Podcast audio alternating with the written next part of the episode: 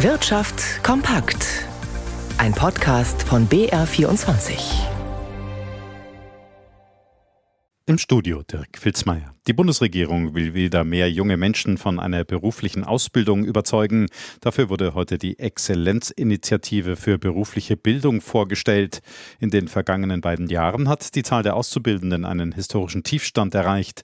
Jim Bob Nikschas war dabei, als Bundesbildungsministerin Stark-Watzinger in einem Berliner Ausbildungsbetrieb die Details vorlegte. Das bekommt auch der Ingenieursbetrieb in Berlin zu spüren, den die Ministerin an diesem Vormittag besucht. Rekruterin Nur Hamroni berichtet aus der Praxis. Es fängt ja schon damit an, dass wir Probleme haben, überhaupt einen Bewerbereingang zu generieren.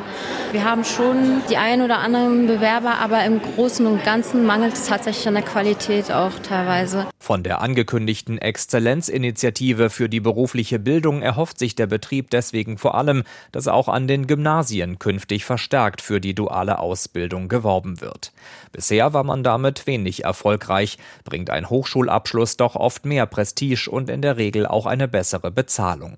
Diesem Problem will Bettina Stark-Watzinger mit einer besseren Berufsorientierung an den Schulen begegnen. Es findet einiges Gutes statt. Wir müssen es aber besser bündeln. Wir müssen jedem Einzelnen nochmal zeigen, welches Potenzial er hat. Und es muss deutlich stärker auch in die Schulen hineingetragen werden. Mehr Engagement wird auch bei der Umsetzung der weiteren Vorhaben der Initiative nötig sein. Neben Verbesserungen beim Aufstiegs-BAföG und der Vergabe weiterer Stipendien sollen auch die Unternehmen selbst für möglichst attraktive Bildungsangebote sorgen. Bis 2026 will die Regierung rund 750 Millionen Euro in die Hand nehmen.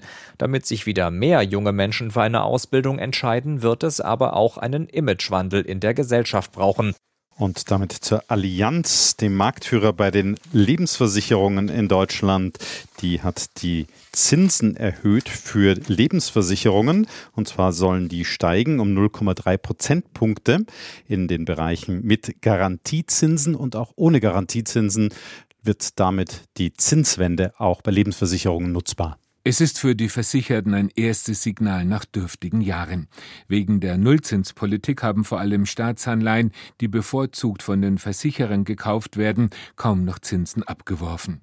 Die Kunden mussten zusehen, wie Jahr für Jahr die Renditen sanken und ihre Altersvorsorgen weniger Geld abwarfen.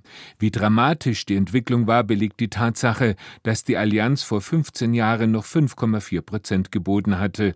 Bei großen Verträgen kommen da schnell 10.000 Tausende Euro zusammen. Die jetzigen Erhöhungen der Allianz um 0,3 Prozentpunkte, die als Marktführer die Orientierungsgröße für andere Gesellschaften ist, können die entstandenen Lücken nicht schließen.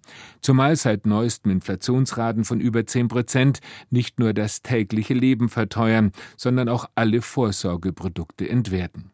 Ob die erste Anhebung bereits die Trendwende ist, ist mehr als fraglich. Erst müssen sich die Zinsen an den Kapitalmärkten stabilisieren, heißt es in der Branche, und das könne dauern. Schauen wir noch an die Aktienmärkte zu Christian Sachsinger. An der Wall Street geht es momentan deutlich abwärts. Dabei schauen die US-Anleger auch auf Konjunkturdaten. Aber auf welche denn, Christian? Das sind zum einen die Industrieaufträge in den USA, die haben im Oktober stärker zugelegt als erwartet. Und zum anderen gibt es den ISM-Index, eine Kennzahl für das nicht verarbeitende Gewerbe. Und auch die fällt für den November höher aus, sogar deutlich höher als erwartet.